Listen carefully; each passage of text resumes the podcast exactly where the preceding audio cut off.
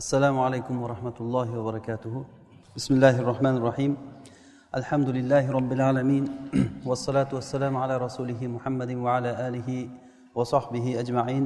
Va ba'd. Biz dunyoda va oxiratda hech zarar ko'rmay yaxshi saodatlik baxt saodatli yashashligimiz uchun ba'zi bir narsalarni qilishligimiz kerak edi. Undan bir qisqacha qilib kechagi darsimizda biz aytgan bo'ldik. Birinchisi alloh subhanahu va taolodan qattiq yolborib so'rashlik. Alloh taoloni qo'lida hamma narsa ollohni qo'lida. Bu haqda oyat agar biz oyatlarni tadabbur qilsak mana o'qiladigan oyatlarda alloh taolo bizga shuni o'rgatadiki hamma narsa ollohni qo'lida. Biror bir daraxtni bargi tushmaydi illo alloh taoloni izni bilan allohni ruxsati bilan tushadi degan edik ikkinchisi ikkinchi sabab alloh taoloni hududlarini saqlashlik.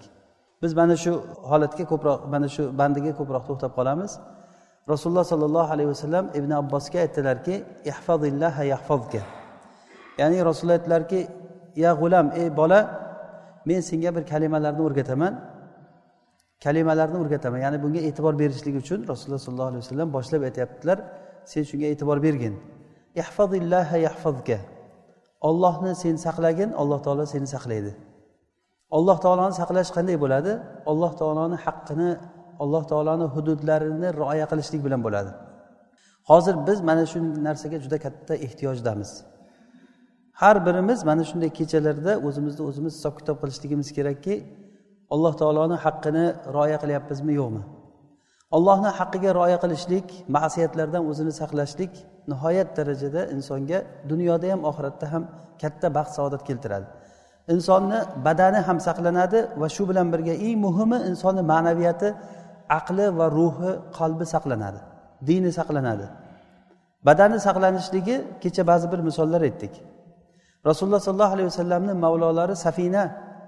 Bir kuni kemaga minib kemada ketish paytida kema bir qoyaga urilib kema sinib u kishi suvda suzib borib bir oroldan chiqib qolgan ekan. O'sha oldidan chiqqanda bir sher u kishini oldiga kelgan ekan. Shunda haligi sher kelganda xuddiki egasini tanigan it kabi u kishini oldida o'ynab erkalanib qolgan ekan. Haligi sherni xuddiki o'zini haligi o'rgatgan hayvoniday erkalatgan kishi bo'lib turib shu bilan birga o'tirgan ekan keyin ketish payti bo'lgandan keyin keyin ketgan ekan. Uni ko'rgan odamlar hayratda qolganda aytgan ekan sizlar hayron bo'lmanglar biz alloh subhanava taoloni hududlarini saqlaganmiz o'sha uchun alloh taolo bizga bo'ysundirib qo'ydi bu narsalar degan.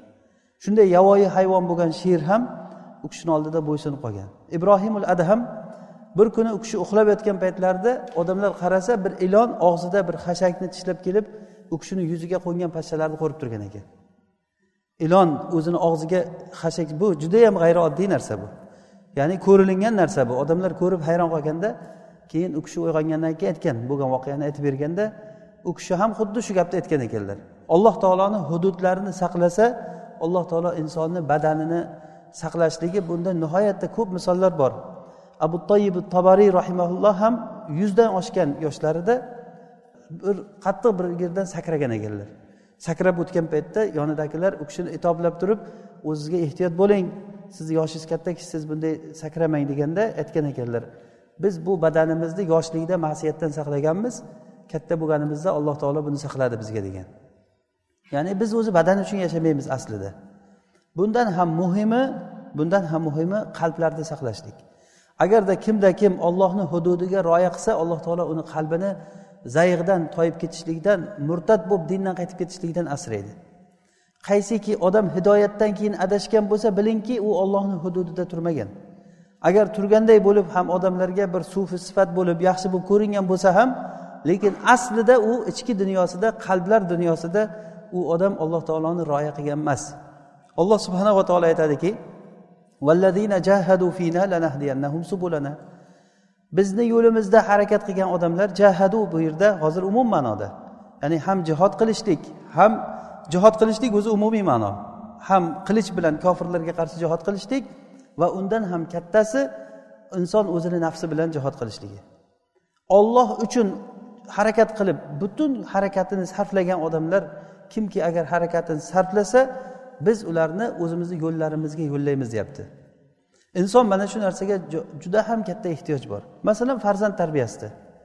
Farzand tarbiyasida odam agar bitta tarbiyada adashsangiz bolangizni bir yoshligidan bir boshqa boshqa yo'nalish bilan tarbiyalab qo'ysangiz o'sha bolani butun kelajagigacha o'sha bolani tarixi butun nimasi sizni qilgan qadamingiz bilan boshqa qarab ketib qoladi.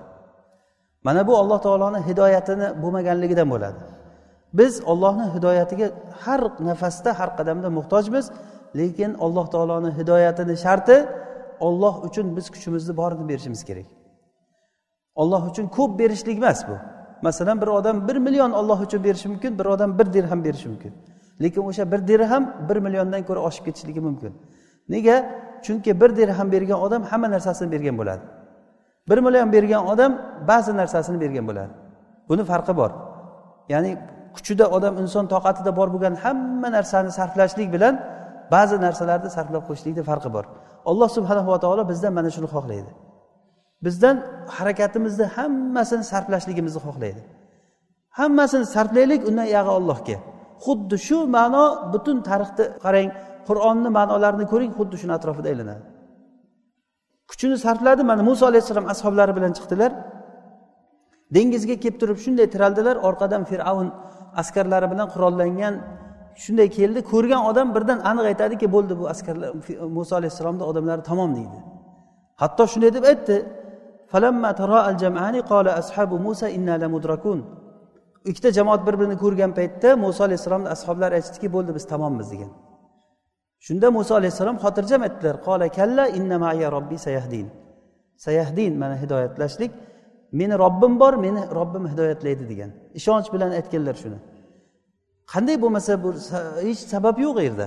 Buyog'i dengiz bu yoqda fir'avn kelyapti qochishga joyi yo'q. Qurol urushaylik desak qurol qurol yo'q. Yalang'och odamlar. Fir'avn askarlari tish tirnog'iga qurollangan hammasi shu tayyor o'ldirishlik uchun kelyapti ularni. Shunda muso alayhissalom xotirjam olloh meni hidoyatlaydi degan. O'ylamagan joydan shunday dengizga alloh taolo buyurgan hassalari bilan bir urganda dengiz ikkiga ochilgan. O'rtasidan o'tib ketgan. Mana shu narsa hozir yana takrorlanishligi mumkinmi mumkin emasmi? Bu narsa qiyomat kunigacha takrorlanishligi mumkin. Rasulullohni ashoblarida bo'ldi bu narsa. Hatto sad ibn abi vaqqosni askarlar nimalari mujohidlar dijla daryosidan otni ustida shunday chopib o'tib ketgan. Forslar buni ko'rgandan keyin aytgan ekan devona devona deb qolgan ekan hammasi ko'rib. Biz insonlar bilan urushmayapmiz biz jinlar bilan urushyapmiz ekan deb o'ylab qolgan bo'lmasa muso alayhissalomni ashoblari quruq yerdan o'tgan bo'lsalar rasulullohni ashoblari dengizni ustidan ot bilan o'tib ketgan. Ot otni oyog'i ho'l bo'lmagan o'shanda. Mana bu alloh taoloni bir karomati bu ummatga bergan. Demak bu bizda ham takrorlanishligi mumkin. Nima uchun ularga mana shunday karomat bo'ldi? Hozir aytgan hadisimiz bilan ihfazillaha yahfazga ollohni saqlang alloh taoloni siz rioya qiling. Yoshlik paytida ollohni rioya qiling kuchingiz borida ollohni rioya qiling pulingiz borida ollohni rioya qiling. Harakat qiling sarflang kuchingizni borini toqatini sarflang. Bu fursat bu. Yahfazga alloh taolo sizni saqlaydi. Badaningizni ham saqlaydi sizdan keyin farzandlaringizni ham saqlaydi.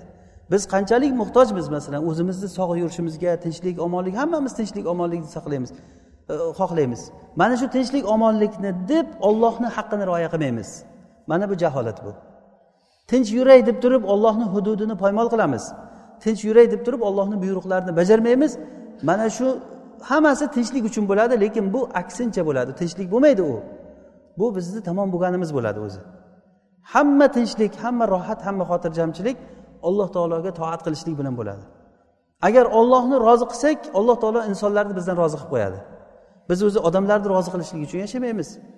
Biz ollohni rozi qilishlik uchun biz ibodat qilishlik uchun yaratilindik. Alloh taologa qul bo'lish uchun yaratilindik. Hech kimni rioyasi hech qanday bir mazhabni hech qanday bir toifani hech qanday bir jamoatni rioyasini qilish emas faqat olloh robbil alaminni rozi qilishlik uchun yashaymiz bu dunyoda. Agar rozi bo'lsa alloh taolo bizdan biz uchun hamma eshiklar ochiladi. Alloh taolo hadis qudusiyda aytadi la yazalu abdi yataqarrabu ilayya bin nawafil hatta uhibba. Alloh taolo aytadiki meni bandam menga nafl ibodatlarni qilib qilib qilib menga yaqinlashaveradi hatto men uni yaxshi ko'rib qolaman. Agar men uni yaxshi ko'rib qolsam men uni ko'radigan ko'zi bo'laman eshitadigan qulog'i bo'laman va ushlaydigan qo'li yuradigan oyog'i bo'lib qolaman degan. Ya'ni yordam beraman degan. Ko'zi meni hidoyatim bilan ko'radi qulog'i meni hidoyatim bilan eshitadi qo'li hidoyat bilan ushlaydi oyog'i hidoyatga qarab yurib boradi. Agar u mendan so'rasa men albatta unga beraman degan. Qasam ichib aytyapti alloh taolo. Vala alani ya'ni agar mendan so'rasa men albatta unga beraman. Agar mendan panoh so'rasa men albatta uni panohimga olaman degan. Rasululloh sollallohu alayhi vasallamga g'orda kim panoh berdi? Yunus alayhissalom baliqni qorniga tushgan paytlarida o'lim muqarrar emasmi bu? O'zi dengizga tushishlikni o'zi o'lim degani bu. Bo'lib ham dengizga tushib baliqni qorniga tushsa. فنادى في الظلمات أن لا إله إلا أنت سبحانك إني كنت من الظالمين. فاستجبنا له. U kishi nido qildilar. Zulumotda baliqni qornida turib robbim men o'zimga o'zim zulm qildim menga o'zing najot bergin. Seni poklayman. deb duo qilgan paytlarida alloh taolo nima qildi? Fastajabnalahu uni biz duosini ijobat qildik. Hatto alloh taolo baliqqa vahiy buyurdiki baliqqa uni biror joyini tindalamagin suyagini sindirmagin degan. Ollohni buyrug'i buyruq. Baliqni qonida na hech narsa yo'q bir yashashni sharoiti yo'q o'zi. Dengizni ichida yana. Shunday baliq olib borib turib u kishini sohilga olib chiqib tashladi. Alloh subhanava taolo rioya qilsa o'lim muqarrar bo'lgan joyda alloh taolo o'zi qutqaradi. Ibrohim alayhissalom qo'l oyog'i bayliq olovga otilgan paytda kim qutqardi. Muso alayhissalom yosh go'dak paytida gapirishni ham bilmaydi hech qo'l oyog'idan ish kelmaydi. Shunday tobutga solib turib e, ya'ni sandiqqa solib turib u kishini e, suvga oqizib yubordi onasi. Alloh taoloni buyrug'i bilan. Kim qutqardi u kishini? Kim rioyasiga oldi? Alloh taolo rioyasiga oldi. Rasululloh sollallohu alayhi vasallam xuddi shu ma'noni yosh ibn abbosga o'rgatyaptilar. Va ida saalta fasalillah. Agar so'rasang ollohdan so'ra. Va ida fastaiz billah. Agar panoh so'rasang ollohdan panoh so'ra. Bilginki agar ummat jamlansa ham senga bir foyda keltiraman deb olloh xohlagan foydani keltiradi. Ummat jamlansa ham senga zarar keltiraman deb olloh xohlagan zararni keltiradi. Demak butun taqdirlar butun taqdirlar butun hamma kuch quvvat alloh taoloni qo'lida. La havla va la quvvata illa billahni ma'nosi shu. Mana shu hadisni ibn rajabul hambaliy sharhlagan ekanlarda ba'zi salaflardan bir naql qilib keltirib aytgan ekanlarki men shu hadisni tushunganimdan keyin hayron qoldim. Dahshatli bir ma'nolarni ko'rdim. Qanday qilib turib odamlar shu ma'noni tushunmaganligiga men hayron qoldim deganlar. Ya'ni bu hadis nihoyatda katta bir ma'nolarni ifoda qiladi. Ollohni saqlang alloh taolo sizni saqlaydi. Alloh taoloni saqlashlik to'g'risida hadislarda juda ko'p nususlarda oyatlarda ko'p misollar kelgan. Masalan e, tahorat. Tahoratni kim muhofaza qilib yursa o'sha odam faqatgina mo'min kishigina tahoratga muhofaza qiladi degan hadis imom ahmad rivoyat qilgan hadisda. Ya'ni tahor doim tahoratda yurishlik bu mo'minni xulqi bu. Buni tahoratni muhofaza qilishlik. Keyin namoz namoz haqida alloh subhanava taolo aytadiki va hafizu ala salavati solatil vusto namozga muhofaza qilinglar namozga rioya qilinglar. Va solatul vusto ya'ni solatul asr deb tafsir qilingan. Asr namoziga xossatan e'tibor beringlar deb. Hafizu o'shanga rioya qilinglar mana saqlash degani. Va qasamlarni saqlashlik. Vahfazu aymanakum qasamlaringni saqlanglar degan alloh taolo. Qasamni saqlashlik uni birinchidan ollohni nomidan boshqa narsa bilan qasam ichishlik yo'q. Ikkinchidan qasam ichib qolsa agar uni iloji boricha buzmaslik agar buzib qo'ysa uni kaforatini berishlik mana bu qasamni saqlashlik bo'ladi. Vahfazu aymanakum mana bu qasamni saqlashlik. Va yana eng muhimi muhimlardan biri bosh va qorinni saqlashlik. Rasululloh sollallohu alayhi vasallam aytadilarki al istihyau haqqal haya an tahfazar ra'sa va ma wa'a va an tahfazal batna va ma hawa. Ya'ni bosh va boshdagi narsalarni saqlash. Bosh nimani o'z ichiga olgan? Haqiqiy hayo alloh taolodan haqiqiy hayo qilishlik bu bosh va boshdagi narsalarni saqlash. Boshdagi narsa ko'z quloq og'iz. Mana shu uchta narsa bilan qancha gunoh qilamiz? Mana shu uchta narsa bilan ko'z bilan qancha narsaga qaraymiz qancha harom narsalarga qaraymiz quloq bilan qancha g'iybat eshitamiz og'iz bilan qancha narsani gapiramiz. Asosiy gunohimiz mana shu. Valbatna va ma qorin va qorin o'z ichiga olgan narsa. Qorin o'z ichiga olgan narsa nima? Bu qalb birinchi o'rinda. Qalbni saqlashlik. Va qorin oshqozon nimani o'z ichiga olyapti? Asosan shu bizni ma'siyatga olib borayotgan narsa shu. Oshqozon ovqat talab qiladi haloldan haromdan olib turib odam o'ziga o'zi tiqadi mana shu bilan katta bir ma'siyatga uchraydi. Odam nima uchun ovqat yeydi? Sog'lom bo'layin o'lib qolmayin yaxshi yurayin deb turib ovqat yeydimi? Yegan narsasi o'ziga zarar bo'ladi. Buni faqatgina olim kishilar biladi. Ya'ni alloh taolo fahm bergan ilmli odamlar biladi buni. Olim bo'lishlik uchun katta katta kitoblar yodlash katta katta narsa bilish degani emas bu. Haqiqatni bilish degani olim bo'lish degani. Hatto sahobalarni aksari o'qishni bilmagan lekin olim bo'lganlar ular. Qur'onni yodlamagan ular lekin olim bo'lgan ular. Nima uchun o'sha ma'noni to'g'ri fahmlagan? Biz to'g'ri fahmlaydigan odamlar bo'lishimiz kerak. Demak bosh va bosh o'z ichiga olgan narsani saqlash qorin va qorin o'z ichiga olgan narsani saqlash va yana til va avratni saqlash. Til va avratni saqlash. Rasululloh sollallohu alayhi vasallam aytganlar man hafiza ma bayna lahyayhi va ma bayna rijlayhi dakhalal janna kim agar ikki jag'ini o'rtasidagi narsani va ikki oyog'ini o'rtasidagi narsani saqlasa jannatga kiradi deganlar. Ikki jag'ini o'rtasidagi narsa tili ikki oyog'ini o'rtasidagi narsa uni farji avrati shuni haromdan saqlasa alloh taolo buni oyatda aytadiki hafizun. Avratlarini saqlagan odamlar avratini haromdan saqlagan odamlar.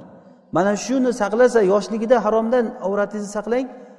Alloh subhanava taolo sizni gavdangizni ham saqlaydi va diningizni ham saqlaydi. Ollohni hududiga rioya qilmagan odamni badani kasal bo'lganligini ko'ryapmizmi? Aroq ichgan odamni oqibati nima bo'lyapti? Nasha chekkan odamlarni oqibati nima bo'lyapti? Harom yegan ribo yegan odamlarni ahvoli nima bo'lyapti? Ular dini qalbi buzilishligi bilan birga u qalbidan oldin uni badani buzilib bo'lyapti o'zi. Birortasini sog' holatda ko'rmaysiz. Ayniqsa yoshi katta bo'lgandan keyin.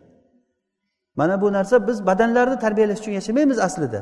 Lekin al jazau min jinsil amal. Shu badanim semirsin badanim yaxshi bo'lsin deb harakat qilganga alloh taolo uni aksini berib qo'yadi. Chiroyli bo'layin deb o'ziga bir narsalar e, amaliyotlar qilib turib bir yomon e, maxluqlarga o'xshab qolgan odamlarni ko'rganmiz. Alloh taoloni hududini o'zgartirgan odamlar.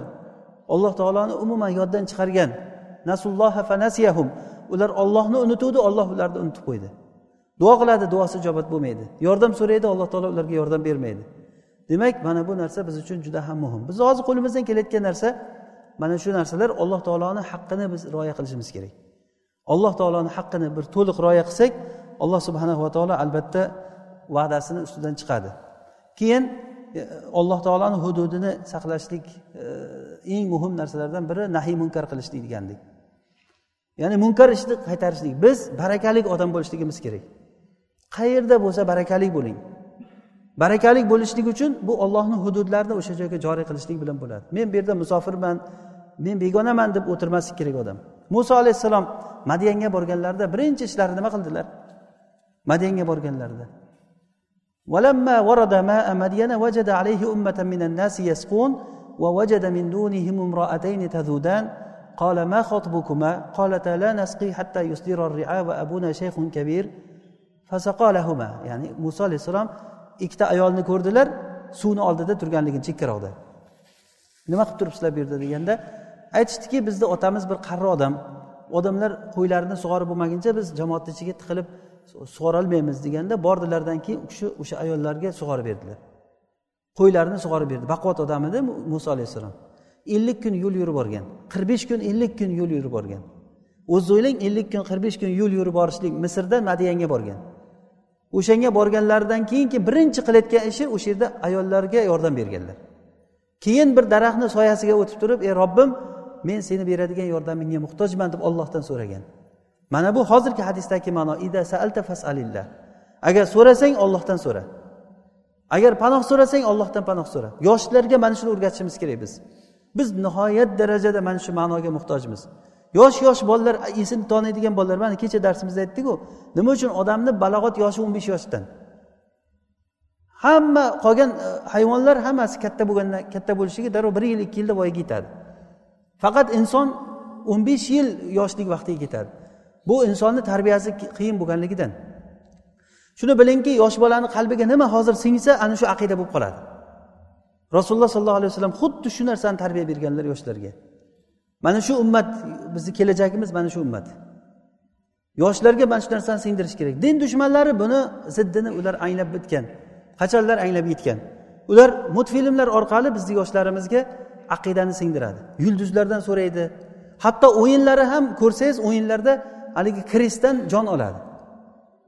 Soldat otib otib otib ketaveradi zaiflashib qolgan paytda oldidan bitta kirish chiqqandan jon olish kerak u bolalar bilan jon ol jon ol deb o'rgatib turadi bir biriga borib o'sha kresni shunday borib kresga tegishi bilan birdan kattaradi. Borib yana bitta kresga tegsa yana kattaradi. Bu bekorga bo'lmaydi nimaga aynan krest qo'yilgan o'sha yerga ana shu krest odamga kuch berishligini bolaga o'z uz o'zidan singadi keyin bola hayotda qiynalgan paytda krestni ko'rsa o'sha krest menga kuch beradi deb bir sig'inish bo'ladi. Mana shirkni uyasi qayerdan paydo bo'lyapti? Ana uni o'rniga alloh taolo ida saalta fasalillah so'rasang ollohdan so'ra deb o'rgatdilar ibn abbosga. Mana qanchalik darajada biz yoshlarga tarbiya berishlikka muhtojmiz. Yoshlarni shunday qo'yib qo'yamiz hammasini. To'p tepib ko'chalarda o'ynab o'sha o'ynab yurgani ham yaxshiroq bo'lib qoladi ba'zi holatda. Ularni o'rganayotgan narsasidan ko'ra. Ko'radigan narsalari nimani ko'ryapti? Yosh bolalar nimani ko'ryapti? Ko'radigan kinolari o'sha o'ynaydigan o'yinlariga e'tibor bering. Nimalarni o'ynab nima bilan aqida tutyapti? Multfilmlarda o'ladi bittasi o'lgandan keyin tepaga chiqib ketib yulduzga aylanib qoladi.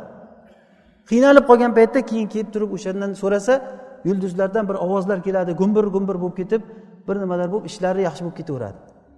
Bu shunday qalbga aqida bo'lib singib qoladi bu narsa. Qiynalgan paytda shunday yulduz esiga kelaveradi keyin. Bu o'lguncha esdan chiqmaydi mana shu narsa. Qalbga xuddiki toshga yozilingan bitikday shunday bitilib qoladi. Uni o'rniga biz alloh taoloni aqidasini alloh taologa bo'lgan iymonni singdirishligimiz kerak. Allohga bo'lgan aqida hatto ba'zi bir kasalliklarni ko'rganmiz e, yosh qarigandan keyin esdan chiqish kasali bo'ladi. Bu ko'p solih kishilarga yetayotgan dard bu. Esdan chiqqan paytda e'tibor bering tepadan pastga qarab esdan chiqib keladi.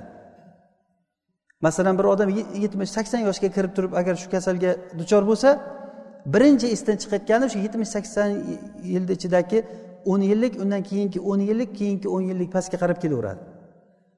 Oxiri esidan chiqmayotgani o'sha besh yosh o'n yoshni o'rtasidagi narsani gapirib qoladi. Qarrigan paytda o'sha gapni gapirib qoladi. Nima uchun o'shani gapirib qoladi u esdan chiqmaydi odamni ana shu aqida bo'lib qalbida singib qolgan o'sha narsa. Ana shu paytda tavhidda agar unga singdirilganda edi o'lish paytda la ilaha illalloh deb o'ladi odam. La ilaha illalloh deb o'ladi hatto ba'zi salaflar oldida yig'lab bolalari o'lishida yig'lab turgan paytda nimaga yig'laysizlar? Men ollohni kitobini qirq yildan beri har kuni bir martadan xatm qilganman yig'lamanglar degan. Shu gapni aytib turib la ilaha illalloh deb jon bergan ekan. Ya'ni alloh taologa rioya qiling alloh taolo sizga rioya qiladi. Hech qachon olloh bandasini haqiqiy o'ziga topshirib qo'ygan bandani adashtirmaydi. Qandaydir sabablar bilan alloh taolo hidoyatlaydi. Ahli sunnadagi bir kishiga yo'liqasiz yo bir kitob qo'lingizga tushadi yo bir ma'ruzani eshitasiz qandaydir bir yo'l bilan alloh taolo sizni shunday qo'llaringizdan tortib hidoyatga qarab olib ketadi.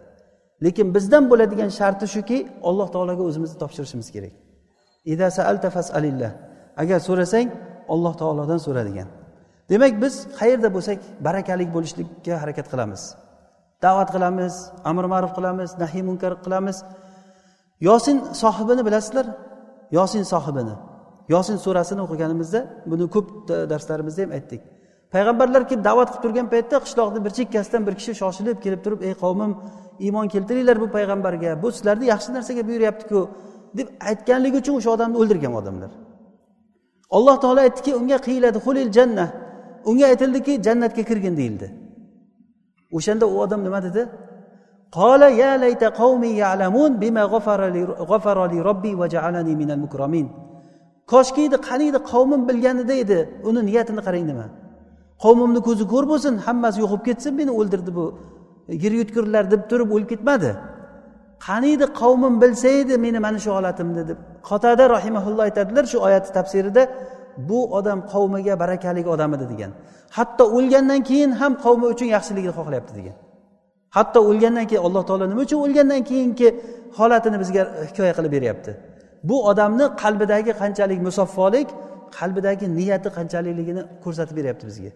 Hatto o'lgandan keyin ham aytyaptiki ey robbim qaniydi men qavmim bilganda edi meni olloh kechirganligini va meni bunday ikrom qilganligini bilganda edi.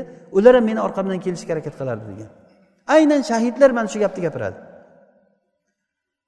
Yubashiruhum alloh taolo aytadiku ular bashorat berishligini so'raydi.